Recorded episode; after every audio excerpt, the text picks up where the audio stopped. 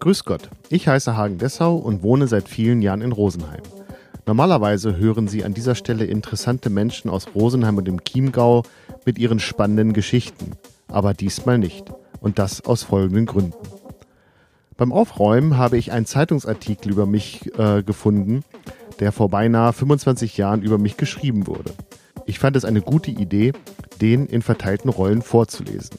Deswegen habe ich meinen alten Freund angerufen, Hauke Herbs, ein Journalist aus Berlin, der regelmäßig in München ist.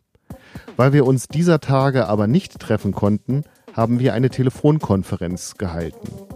Herausgekommen ist dabei ein Gespräch über die Kraft des gemeinsamen Musizierens und Hauke hat einen Einblick in seine Arbeit als Journalist gegeben.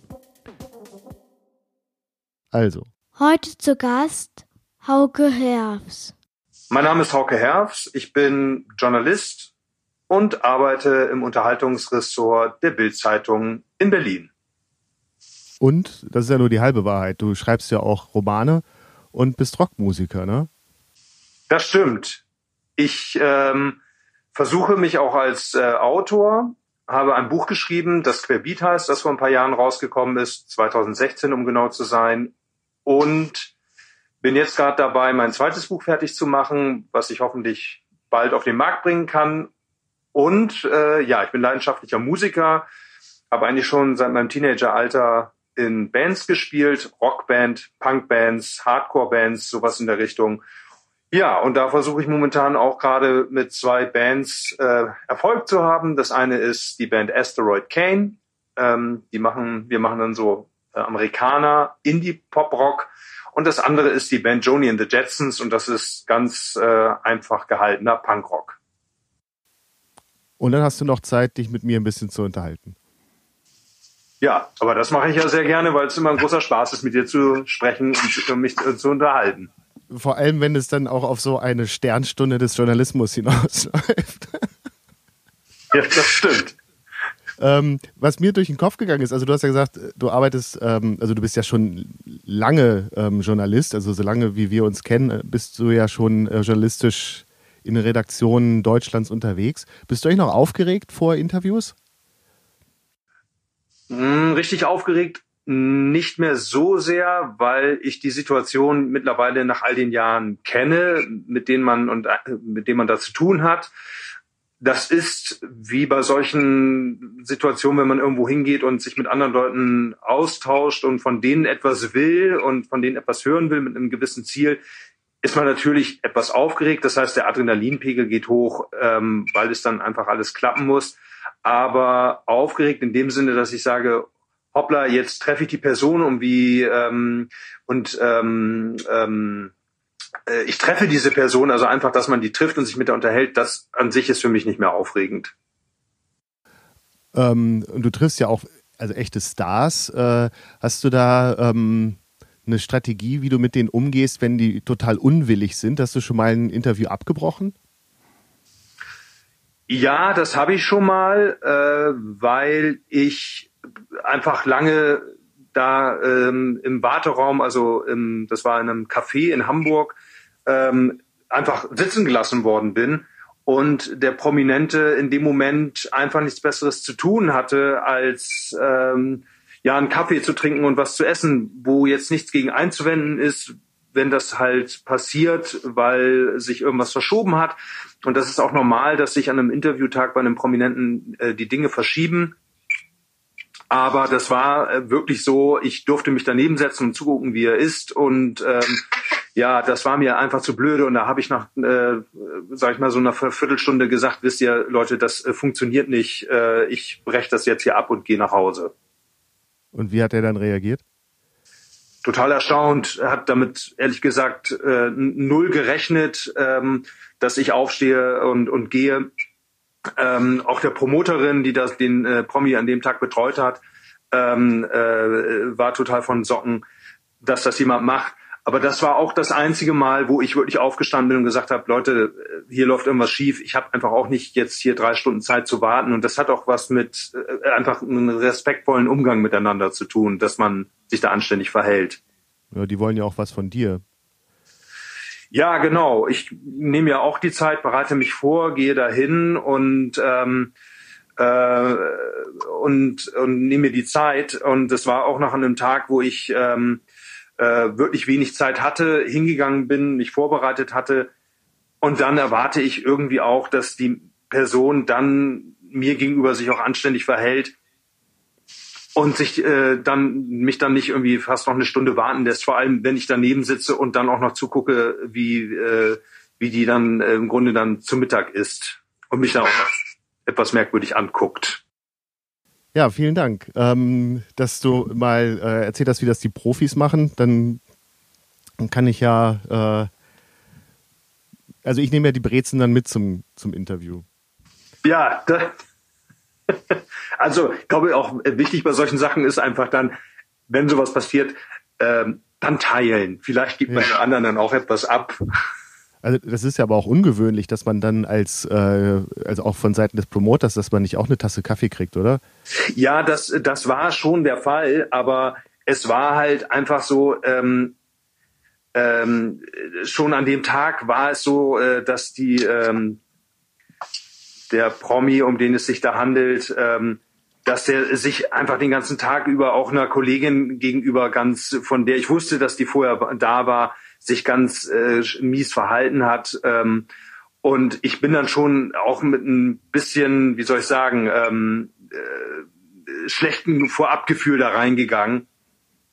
Ähm, und sonst bringt mich eigentlich fast gar nichts mehr auf die Palme. Also ich habe wirklich da schon auch eine Menge erlebt, äh, schreiende prominente, prominente Leute, die auch das Interview abgebrochen haben oder wegen irgendeiner Kleinigkeit dann sehr extrem sauer geworden sind. Das muss man in dem Moment einfach ein bisschen an sich abprallen lassen und vor allem nicht ähm, eskalieren lassen, sondern man muss immer den Druck ein bisschen rausnehmen, Verständnis zeigen.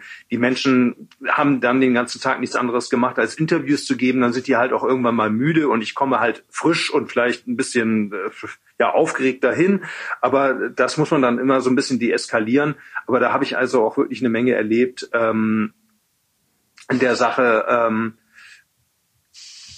aber es gibt dann so Dinge auch wie, wie die andere Person, also äh, wie einfach damit umgeht, dass, dass da das kommt halt immer so ein bisschen auch drauf an, wie da einfach, ähm, wie die andere Seite auch damit umgeht. Und irgendwann muss man auch sagen, ähm, der muss mich halt auch respe äh, respektvoll behandeln einfach. Ja. Was war denn dein ähm, schönstes Interview? Da darfst du ja wahrscheinlich dann auch einen Namen nennen.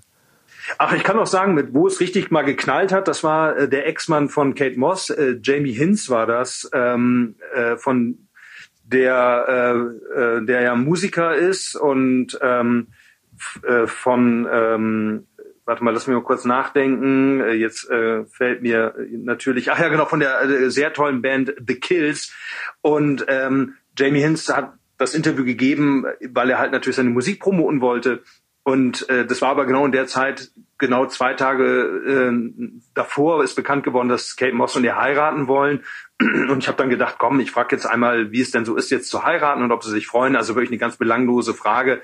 Und der ist dann sofort an die Decke gegangen und hat dann gesagt, also ähm, er möchte nicht darüber reden. Und andauernd wird er danach gefragt, nach Kate Moss, und das würde ihm auf die Nerven gehen. Und dann habe ich gesagt, ja, ist ja gut, tut mir leid, äh, dass ich da jetzt anscheinend ins Fettnäpfchen getreten bin. Und dann hat er mich irgendwie in, dem, in der nächsten Sekunde angelacht und meinte so, ach nee, komm, es war ja, war ja nur ein Witz. Und ich habe dann in dem Moment wirklich gedacht, er meint, das war ein Witz und habe dann gesagt, okay, gut, komm, dann frage ich jetzt nochmal danach. Er hat es aber gar nicht witzig gemeint, sondern ähm, er wollte irgendwie wahrscheinlich nur, hat das einfach nur so gesagt. Und dann habe ich halt die nächste Frage nach Kate Moss und ihn gestellt. Und dann ist er wirklich explodiert, äh, hat ist aufgestanden, hat den Stuhl umgeschmissen, ist rausgegangen und ähm, die Band The Kills hat er ja auch gar nicht alleine gemacht, äh, sondern äh, mit ähm, mit äh, Alison Mossart zusammen, die ist dann sitzen geblieben und ähm, ich meinte dann so, hey, was ist denn jetzt los? Und die meinte dann zu mir, ja, hättest du bloß nicht weitergefragt. Und ich so, aber das konnte ich ja nun nicht ahnen. Und dann habe ich halt mit Alison Mossart das Interview alleine zu Ende geführt und habe daraus aber eine, eine sehr nette Geschichte für die Gala damals geschrieben, ähm, wo ich das einfach beschrieben habe, wie die Situation war und wie er sich verhalten hat. Ja. Und dein schönstes Interview noch? Das war mit Lemmy Kilmister vom Motorhead. Ähm, lass mich mal überlegen, wann das war. Das muss, glaube ich, irgendwann 2006 gewesen sein. Bin ich nach Glasgow gefahren, durfte bei denen in den Backstage-Bereich und äh, durfte mit Lemmy ähm, Whisky trinken und Bier trinken und ich bin da hingegangen, hatte tierischen Schiss vor dem, weil ich dachte, er ist äh, total aggressiv oder unangenehm. Aber es war wirklich eines der schönsten Interviews, was ich hatte, weil ähm, er damals einfach noch wunderbar auch erzählt hat und äh, der Lemmy-Kult damals so noch gar nicht so äh, wieder so hochgeschossen war.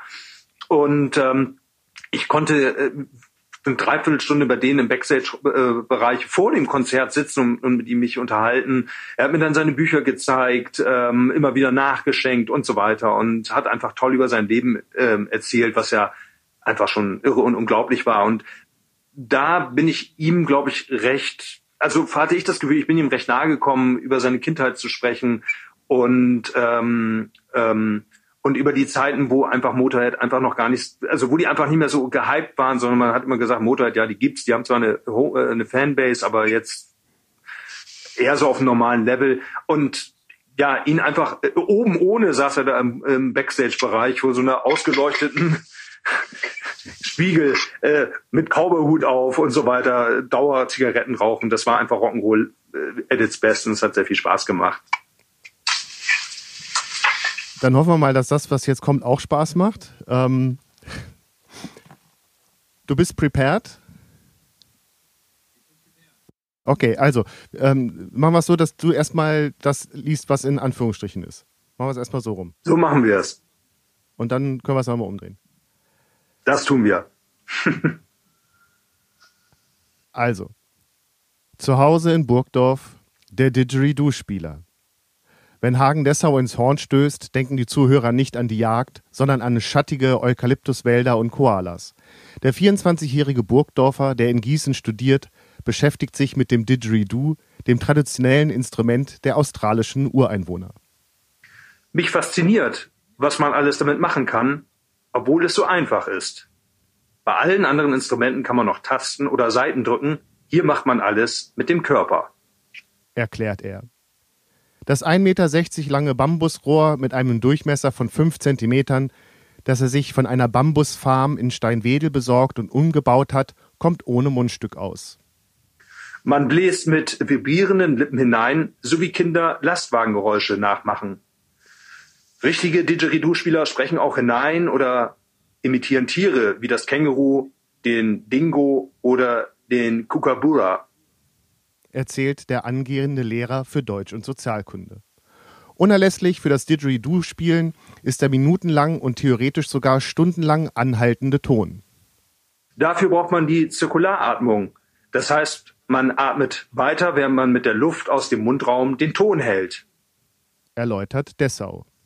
Aber das kann ich noch nicht, da bin ich noch dran. Der Student, der in Marburg wohnt, ist mit Musik aufgewachsen. Seit ich acht bin, spiele ich Waldhorn. Später habe ich mir Gitarre, Saxophon und Querflöte beigebracht. Berichtet er. Dabei ist sein Musikinteresse weit gefächert. Ich höre alles. Von einstürzende Neubauten über Genesis bis Jazz, auch Rock'n'Roll von Neil Young, dem Urvater des Grunge und Musik der Easy Listening Richtung. Erzählt der Musikkritiker des Burgdorfer Stadtmagazins voll. Das traditionelle Instrument der Aborigines habe er zuerst mit moderner Musik wie Funk und Acid Jazz zusammengehört. Dann kam ein Freund vor ein paar Monaten aus Australien zurück, der von den unheimlichen Klängen schwärmte, und ein anderer erzählte, wie er sich selbst ein Didgeridoo gebaut hatte. Auf allem, was den richtigen Durchmesser hat, kann man Didgeridoo spielen hat Hagen-Dessau festgestellt. Aber wenn die Faszination anhält, was ziemlich sicher ist, wenn ich erst die Zirkularatmung beherrsche, werde ich mir auch ein Eukalyptusrohr zulegen. Neben der Musik wird das Studium sicher nicht zu kurz kommen. Lehrer ist mein Traumberuf, meint der Didgeridoo-Spieler. Heute kann man doch nicht mehr studieren, um später vielleicht einen Arbeitsplatz zu bekommen, sondern sollte sich überlegen, was man gerne macht. Profimusiker würde er allerdings nicht werden wollen. Musik soll ein Hobby bleiben. Vielen Dank. Das ist so ein geiler Text, oder? Wo ist er damals erschienen?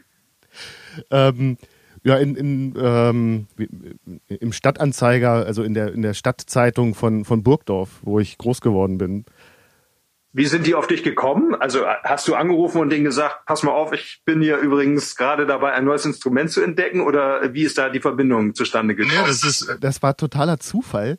Ähm, also ich habe mir dieses, also es, alles, was da steht, stimmt natürlich mit dem, wie ich darauf gekommen bin. Und dann ähm, brauchte ich aber für dieses Bambusrohr noch äh, so ein, ähm, das war sehr scharfkantig und das musste ich irgendwie weich bekommen. Und da bin ich in einen Bastelladen und habe Naturwachs gekauft. Und dann habe ich natürlich der Verkäuferin erzählt, ja, wissen Sie, ich äh, äh, baue mir gerade ein Didgeridoo und da brauche ich den besten Bienenwachs. Und das hat dann eben die äh, Journalistin von der äh, Tag Burgdorfer Tageszeitung äh, mitbekommen und dann hat die mich angesprochen und hat gesagt, ob ich äh, ein Interview führen würde als Könner dieses Instruments. Da habe ich gesagt, naja, äh, da gibt es sicherlich andere, die können das viel besser. Und dann sagt sie ja, ähm, kennen Sie einen? Da habe ich gesagt, nee. Ja, sehen Sie, dann machen wir das. Und so bin ich in die Zeitung. Aber ich finde es ja geil. Ich finde es ja echt großartig. Mein ganzes Leben ist äh, da irgendwie wiedergegeben worden. Ja, interessant, wie sich das dann so ergibt, ne? Dass das dann so ähm, mit den Zukunftsplänen und was einen so beschäftigt, dass das dann in diesen Artikel mit einfließt zu der Zeit. Ja. Oder auch, ähm, es ist nicht nur Hagen-Dessau, sondern es ist der Student, es ist der angehende Lehrer und so weiter. Also die hat schon gut aufgepasst an der Journalistenschule. Wie lange hat das Interview damals gedauert? Boah, ich kann, das weiß ich nicht mehr. Ich kann mich erinnern, dass sie damals zu uns nach Hause gekommen ist und wir uns dann unterhalten haben und also die wirklich dann natürlich auch die Zettel voll geschrieben hat und dann haben wir noch Fotos gemacht. Ähm, ich habe leider von dem ursprünglichen Artikel nur noch eine Kopie der Kopie. Das kann man ganz schlecht noch erkennen, das Bild. Ähm, aber äh, also die, sag ich mal, eine halbe, dreiviertel Stunde haben wir uns unterhalten. So. Sag mal, und also, wenn man das jetzt zusammenfasst, ne? Also ich weiß, dass du DJ bist, dann hast du Gitarre gelernt, Saxophon, Querflöte und auch Didgeridoo. Also es sind ja eine ganze Menge äh, Instrumente. Also wenn man die Plattenteller jetzt auch noch mit dazu zählt. Was ist denn daraus geworden? Kannst du von den Instrumenten noch eins spielen? Ähm, ja, Gitarre kann ich sicherlich noch ganz erklecklich spielen. Ähm, ja, Klavier spiele ich mittlerweile, ne? Ich habe dann irgendwann ähm, angefangen, als äh, Charlotte geboren wurde, habe ich dann ja Elternzeit gemacht und da habe ich mir dann ähm, noch ein Klavier äh, gekauft und ähm, habe dann angefangen vor acht Jahren mit Klavierspielen. Und also reicht für einen Hausgebrauch ähm, ja. und für ein paar Lieder. Aber da, das ist so im Grunde das, was du damit machen willst, ne? Ja, genau. Also ich bin natürlich, ich neige natürlich so ein bisschen zum Megalomanen ähm, dass ich dann auch, äh, ich hatte jetzt tatsächlich mit einem mit einem Bekannten zusammen ähm, Stücke für einen Auftritt äh, eingeübt mit Cello und Klavier, aber da ist jetzt äh, aus aktuellem Anlass natürlich nichts draus geworden. Aber ähm, da bin ich dann halt auch selbstbewusst genug, dass ich sage, oh ja, das kriegen wir schon hin. Ja. Und wenn du äh, diese Leidenschaft für Musik hast, ist das jetzt wichtig auch, dass du, also wie soll ich sagen, ist das für dich auch ein Anliegen, dass deine äh, Tochter das dann auch lernt oder dass du das an sie weitergeben kannst?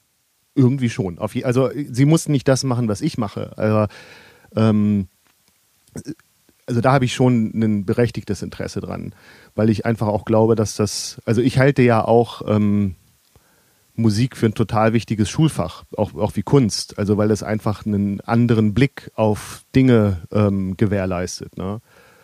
Und deswegen, also die, wenn sie im Chor singt oder wenn sie irgendeine, also vielleicht muss sie nicht gerade Geige lernen. Das wäre vielleicht etwas, ähm, was man verhandeln müsste. Aber sie hat sich auch dazu entschieden, Klavier zu spielen. Das war ihre eigene Entscheidung. Und insofern bin ich momentan da total glücklich und zufrieden. Das finde ich gut, weil ähm, heutzutage viele ja immer fragen, welche Fächer sind wichtig für die Kinder oder was sollten Kinder lernen? Und dann kommt immer so eine sehr schnell so eine Art Nutzdenken.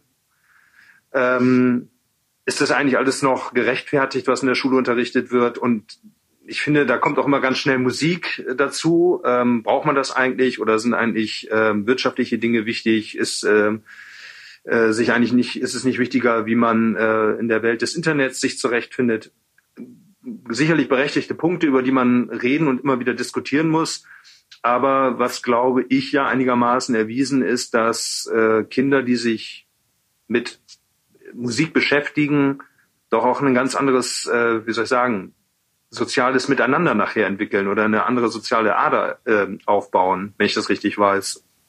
Ja, spätestens dann, wenn sie dann auch in Ensembles welcher Art auch immer ähm, spielen. Ja. Also das, würdest, das glaube ich schon. Ja, also würdest du schon sagen, dass Musik äh, ein wichtiger Punkt ist ähm, für, für, für Kinder auch, um ähm, ja, eine soziale Ader zu entwickeln? Auf jeden Fall. Also das ähm, auf verschiedenen Ebenen. Also ich kann mich erinnern, ich habe, ähm, also ich, als ich habe ja sehr lange recht intensiv eben Waldhorn gespielt und ähm, habe da auch in mehreren Orchestern gespielt. Also äh, ich habe nie, ich war nie der große ähm, Klassikmusikhörer. Das bin ich heute deutlich intensiver als damals. Aber was ich immer total genossen habe, war in so einem Symphonieorchester zu sitzen. Also einmal, ähm, ich war meistens äh, jünger als die anderen, also eben auf dieser ähm, sozialen Ebene, dass man irgendwie so gleichberechtigt ist. Also denen ist es irgendwie wurscht, ob du zwölf oder 42 bist, Hauptsache du triffst den Ton so ne, und den Einsatz. Und auf, und auf der anderen Seite dieses, wenn dann so, so ein so ein Orchester zu so einem Klangkörper wird und dann so, so Akkorde dann so passen und das ist äh, ein sehr, sehr schönes Gefühl. Das habe ich sehr genossen. Das fand ich gut. Ja, ja. Es ist aber so erstaunlich, dass man eigentlich äh, in solche klassischen, äh, also in die Klassik, also ich, das, das stelle ich bei mir auf jeden Fall fest, dass ich leider es irgendwie nicht hin, sehr selten hinbekomme, einmal im Jahr höchstens äh, in, ins Theater oder in die Oper so zum Beispiel zu gehen. Also Konzerte kriegt man noch hin, aber sich dann aufzuraffen, um in die Oper zu gehen, das fällt mir dann doch äh, schwieriger als das andere. Das finde ich dann auch immer schade, aber irgendwie packe ich es nicht anders. Wahrscheinlich, weil man das immer auch mehr mit Anstrengung verbindet, als jetzt zum Beispiel einen Konzertbesuch. So ist es bei mir. Also, aber ich bereue es dann manchmal, äh, dann aber auch, dass ich es nicht öfters hinbekomme. Ja, es ist natürlich auch ein gelerntes Hören. Ne? Also ähm, sich, sich darauf einzulassen. Also da bin ich, ich bin da ganz bei dir. Also ich bin jetzt auch nicht so der Riesenfan von ähm, Opern. Und Charlotte zum Beispiel, die ähm, ist also er, gerade gestern haben wir eine längere Autofahrt gehabt und da erzählt sie mir die ganze Geschichte vom, ähm, oh, wie heißt es denn, von der Zauberflöte. Ach ja, echt? Also äh, die, die sie hat, hat sie jüngst äh, gesehen ähm, als Marionettenstück und, und ähm, singt dann auch die Lieder und so weiter. Also sie, sie hat dann ein anderes ähm, Lernen, mhm. eine andere äh, Musikrezeption, wenn man so will. Ne? Aber ich finde auch, wenn, also auch bei dir in einer Rockband ist das ja wahrscheinlich auch so, ähm, dass, dass es einmal dieses Miteinander gibt, also dass man sich mit Leuten trifft und ähm, irgendwie auch äh, auf der einen Seite eine gute Zeit hat, aber auch ähm, Kämpfe ausstreiten muss, um eben seine Ideen vielleicht auch durchzubringen oder die Idee von einem anderen ähm, ein bisschen einzunorden.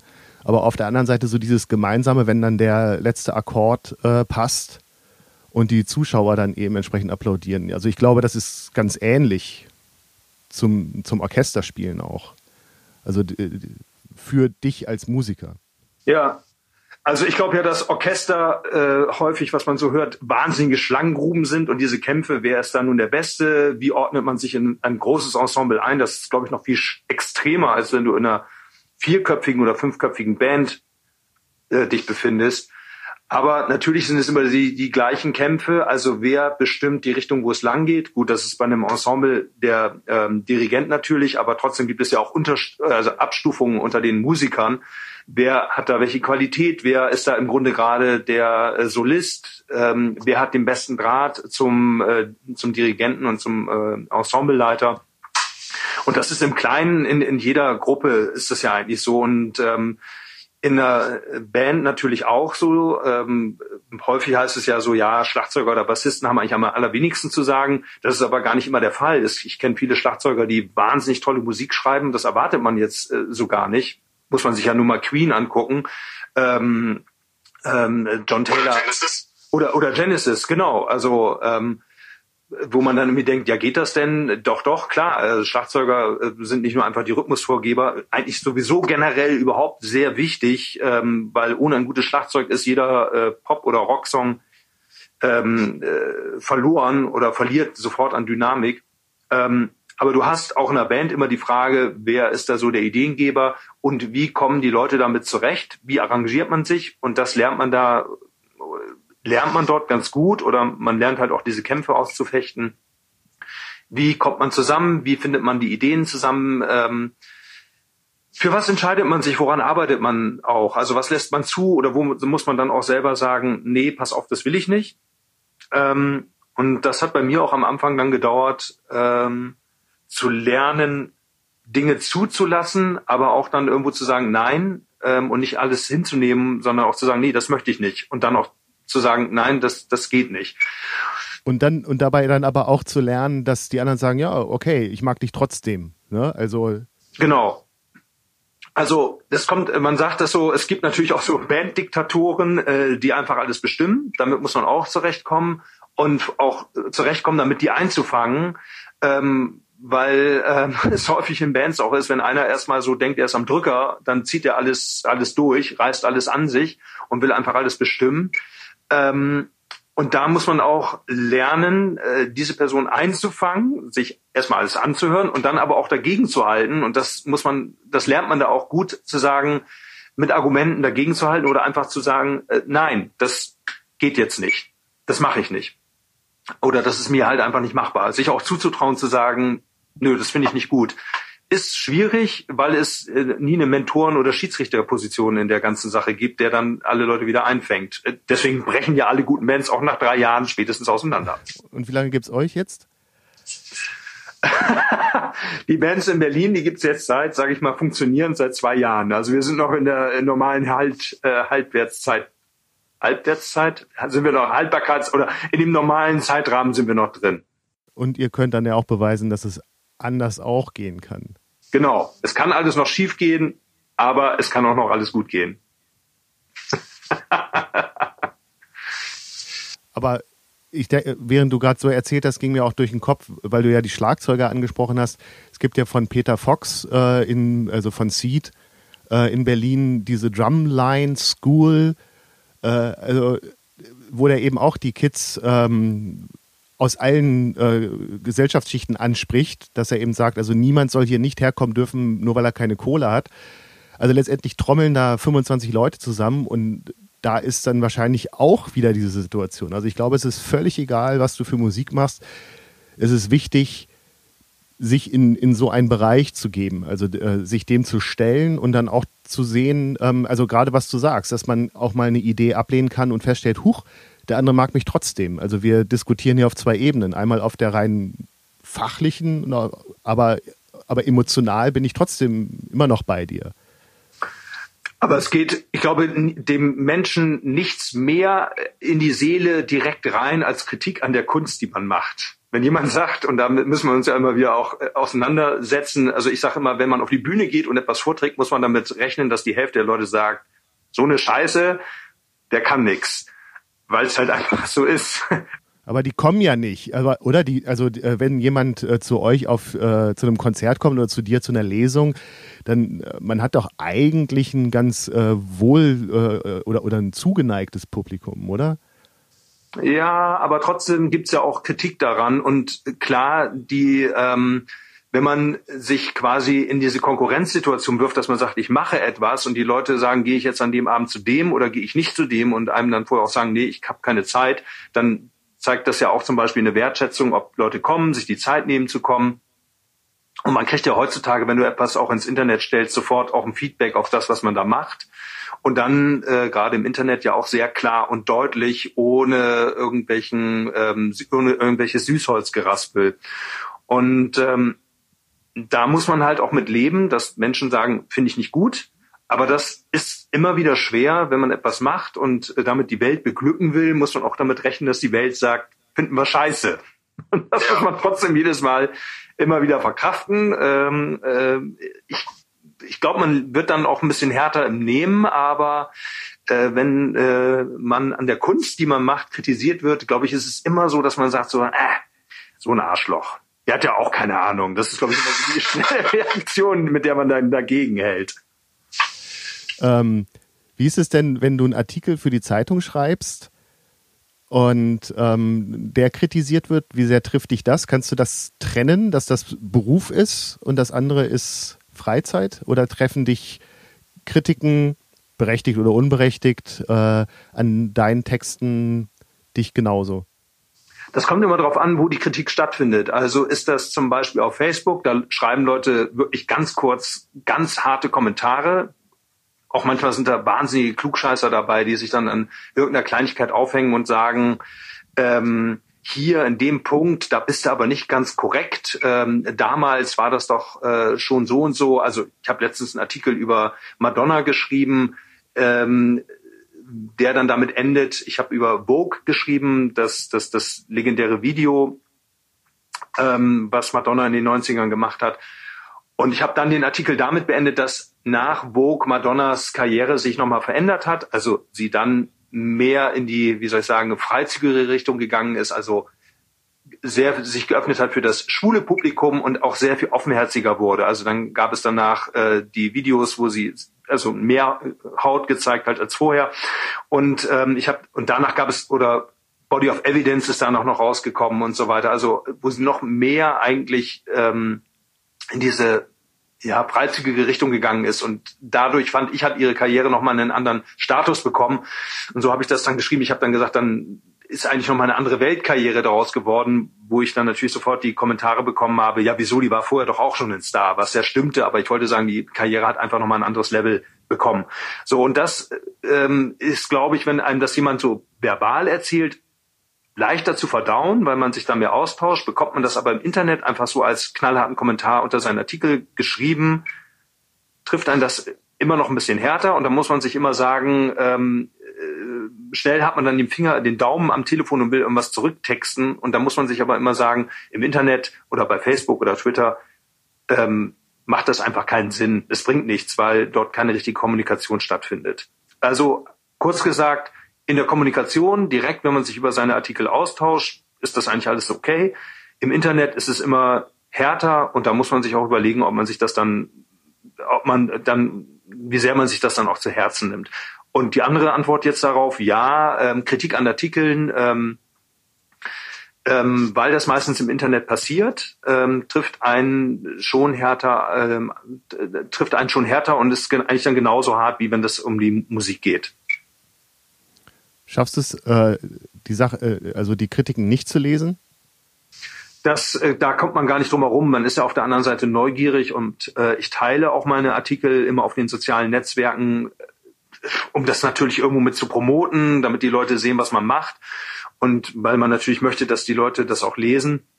Ähm, und natürlich guckt man dann nach, was, was, was die Leute dazu schreiben. Und ähm, das ist immer auch so ein Abwägen. Klar, man ist dann irgendwie ein bisschen angesäuert, weil man dann vielleicht auch auf Fehler hingewiesen wird, die vielleicht ja auch stimmen.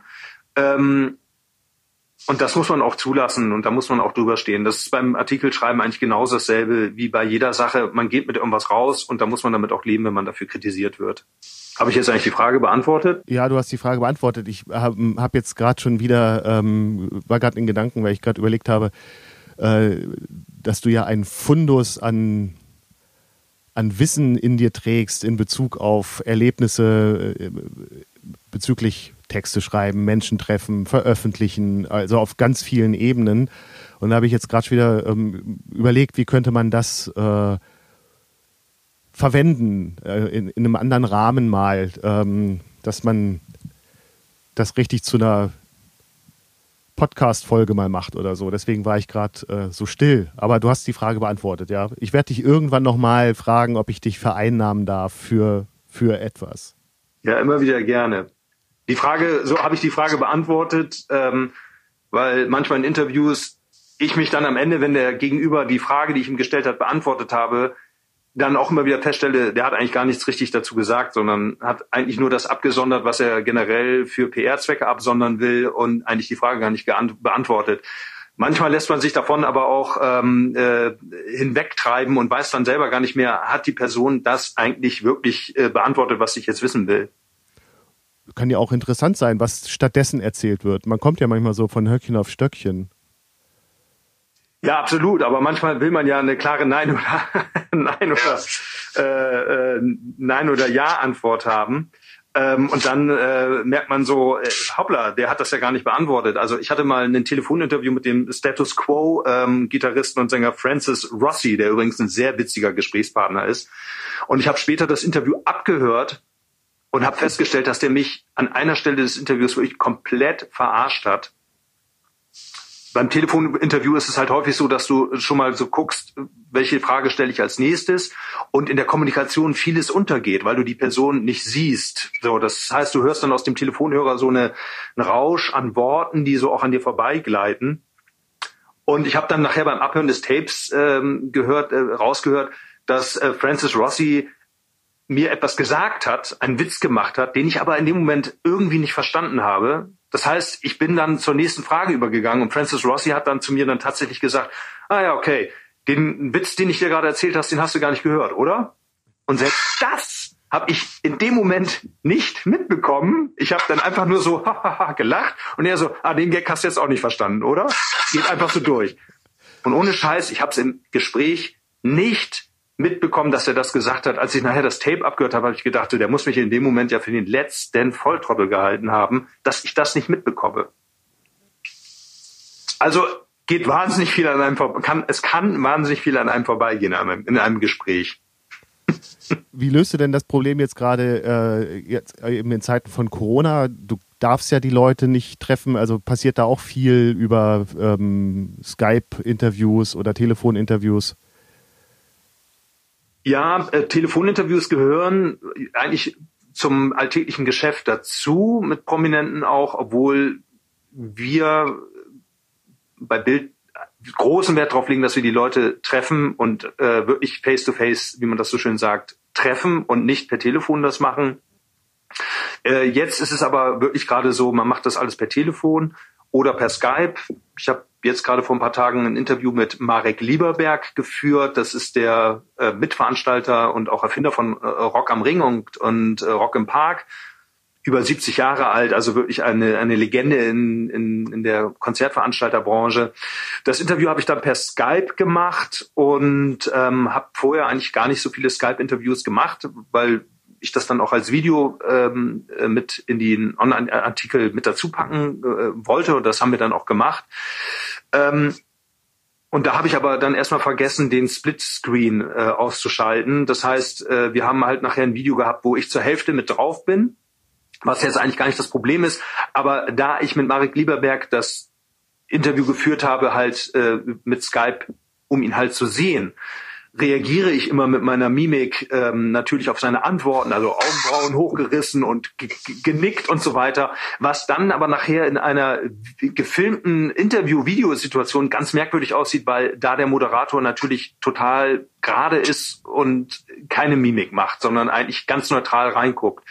Und ähm, habe ich dann auch gelernt, äh, man muss sich vorher überlegen, für was man dieses Video nachher braucht oder das Interview braucht um es dann äh, richtig zu verwerten. Ähm, man muss dann in der Situation sagen, pass mal auf, ich nehme das auf, ich schalte aber meine Kamera jetzt ab. Das heißt, du siehst mich nicht, musste äh, der Gegenüber auch mit klarkommen, ähm, weil es sonst einfach nachher, wenn man das Video mit in den Online-Artikel dazu baut, einfach merkwürdig aussieht oder man muss selber dran denken, dass man dann auch gesehen wird und dann darf man nicht so viel ähm, ja, wie soll ich sagen, Augenbrauen hochreißen, Augen verdrehen oder nach links und rechts gucken, sondern man muss geradeaus in die Kamera gucken. Und versuchen neutral, neutral auszusehen, oder? Also das habe ich jetzt durch diese Telefoninterviews äh, nochmal oder durch die Skype-Interview-Situation, die jetzt durch Skype, äh, durch, durch die Corona-Krise nochmal verschärft ist, habe ich das jetzt nochmal gelernt. Und es fehlt ja dann auch so, so eine Mensch, menschelnde oder menschliche Ebene, ne? Und die ist ja für euch eigentlich relativ wichtig auch. Ja, total. Also Telefoninterviews sind manchmal einfacher, weil man da konzentrierter agiert und es manchmal auch entspannter ist, der Person nicht gegenüber zu sitzen und äh, die äh, nonverbale Kommunikation aufrechtzuerhalten. Ähm, das ist manchmal einfacher, weil man dann wirklich auf den Punkt einfach auch das Interview, wie soll ich sagen, abarbeitet. Aber es ist natürlich leichter, ähm, wenn man sich gegenüber sitzt, dass man gewisse Dinge, die vielleicht missverständlich sein könnten, äh, mit seiner Mimik und Gestik auffangen kann. Also man kann manchmal unverschämtere Fragen im Direktinterview, wenn man sich gegenüber sitzt, äh, stellen, weil man das dann etwas mit seiner Mimik abschwächen kann. Man lächelt die Person dann an ähm, und sagt dann, signalisiert damit so, pass mal auf, ich weiß, dass es jetzt vielleicht eine freche Frage ist, aber ich stelle sie jetzt mal trotzdem. Und das geht dann zum Beispiel per Telefon nicht. Da kommt die Frage dann knallhart dann äh, zack ja. auf die Leber. Und der andere muss dann damit umgehen können entsprechend. Genau, oder muss es halt dann ähm, verstehen, dass es vielleicht jetzt eine etwas direktere oder persönlichere Frage ist, die auf die Zwölf kommt, ähm, die man aber vielleicht auch mit einem Augenzwinkern stellt und er sie halt auch mit einem Augenzwinkern beantworten kann. Das muss man dann probieren, das hinzukriegen, aber es ist natürlich, wenn man sich gegenüber sitzt, viel leichter, das zu kommunizieren, indem man, äh, indem man halt ne, dann vielleicht dazu lächelt. Und das muss man immer, immer, immer im Kopf behalten, dass das dann irgendwie nicht zu sehen ist ähm, und dass es vielleicht dann ein bisschen komisch rüberkommt. Dann bedanke ich mich an dieser Stelle ganz herzlich äh, bei dir, Hauke. Sehr gern. Hat sehr viel Spaß gemacht. Schon, oder? Ja, ich hoffe, ich habe auch ein paar interessante Sachen, ein paar interessante Sachen gesagt. Na klar, auf jeden Fall. Das war jetzt deutlich mehr, als ich ähm, erhofft hatte, was in dem Gespräch noch alles angesprochen werden ähm, kann und darf. Ich fände es schön, wenn wir uns demnächst mal nach dem ganzen Kram ähm, mal wieder treffen und dann äh, an dieser Stelle dann weiterreden. Sehr gerne. Ich kann jetzt ja auch sagen, mit welchem Prominenten ich das Interview abgebrochen habe. Das war der, äh, der US-Musiker Devendra Banhart, einer äh, eigentlich ein ganz hochgelobter Musiker, so ein äh, Hippie-Musiker, der damals, äh, als ich das Interview mit ihm geführt habe, das war glaube ich so 2010 oder sowas, damals war er noch mit Natalie Portman zusammen und galt also wirklich als einer der coolsten ähm, Musiker unter der Sonne, ist auch heute sicherlich ein guter Musiker und auch Schauspieler. Ja, und da war es so, das war in Hamburg, ich glaube, das war sogar oben in der Kneipe oder in dem Café vom Goldenen Pudel. Und äh, es war am Freitag und wir hatten bei der Gala gerade äh, eine ziemlich stressige Phase, weil Freitag immer so einer der letzten Produktionstage war und ich habe mir extra das äh, freigenommen oder den, den Termin freigeschaufelt, komm dahin. Und Devendra Benhart war das einfach alles total schnurzegal. Er hat dann erstmal nett gegessen. Wie gesagt, ich durfte mich daneben setzen und zugucken. Ähm, und dann habe ich halt irgendwann gesagt, Leute, ich habe eigentlich noch andere Sachen zu tun und ähm, komm, vergiss es, es macht keinen Sinn. Und dann bin ich halt gegangen. so, jetzt habe ich das auch verraten. Ja, aber das wird im ähm, Giftschrank verschlossen, diese Antwort. Beziehungsweise jetzt ist es ja öffentlich, aber ist jetzt auch nicht so wild. Aber jetzt abschließend hier, äh, auf dich hätte ich jetzt auch noch länger gewartet. Hat mir sehr viel Spaß gemacht, äh, dass wir uns unterhalten haben. Vielen Dank. Und du schickst mir die Datei. Ich schicke dir die Datei. Ich hoffe, sie ähm, klingt gut. Und äh, ja, wir äh, freuen mich das nächste Mal sehr gerne wieder. Bin immer für dich da. Dankeschön. Viele Grüße nach München. Danke. Alles Gute nach Rosenheim. Tschüss. Ciao. Das war Hallo Welt hier Rosenheim, eine Spezialfolge mit Hauke Herfs, aufgenommen am 4.4.2020.